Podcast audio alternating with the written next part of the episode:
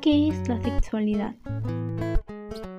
La sexualidad, aparte de ser necesaria para mantener la especie humana, es aquella que representa nuestros gustos, emociones, ideas, sentimientos y sobre todo nuestras normas corporales. Hoy hablaremos acerca de las relaciones personales. Para comenzar este tema voy a dar una base, con el objetivo de que reconozcas tu etapa del enamoramiento. Primero vamos a diferenciar la atracción, el encuentro y el enamoramiento. La atracción es fácil de reconocer por ser un sentimiento pasajero y basado en la apariencia. El encuentro es reconocido porque a pesar que disfrutes el momento, no es necesario mantener una relación. Es decir, que ésta podría llegar a ser el principio de una gran amistad o algo más. Por último, el enamoramiento.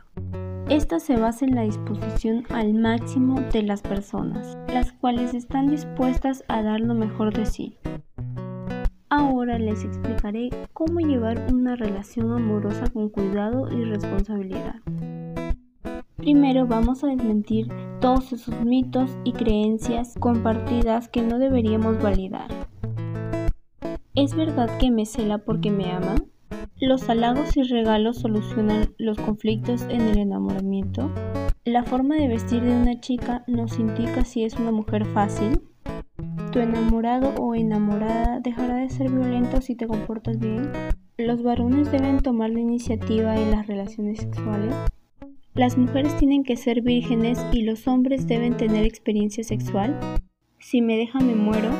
¿Las relaciones sexuales fortalecen una relación? No, todas esas respuestas son no. Primero, una relación se basa en el respeto, la confianza, la comprensión, la privacidad y muchas cosas más. Debemos de cuidarnos de aquellas relaciones tóxicas, porque son aquellas que no nos dejarán producir y mejorar como personas. Lo único que causarán es oprimir nuestras ideas, opiniones y autoestima.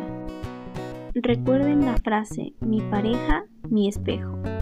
Porque si nosotros no nos damos nuestro lugar y permitimos esas cosas, estaremos demostrando el poco amor y valor que nos damos.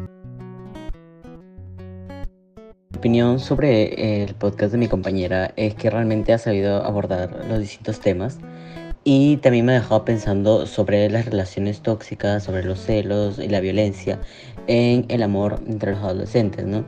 Entonces, eh, creo que lo más importante es saber identificar las señales de esta relación, ¿no? Eh, que podría ser, por ejemplo, cuando se sufre amenazas, insultos, otro tipo de agresiones, o cuando la pareja quiere controlar todos los aspectos de la vida de la otra persona y lo más importante sería que en esos casos buscar ayuda de los padres, de cualquier persona de confianza, para poder em, contarles sobre nuestros problemas. Por otro lado, creo que em, nosotros los jóvenes estamos muy expuestos a este tipo de relaciones, ya que muchas veces no tenemos todos los recursos que podría tener un adulto para enfrentarlos.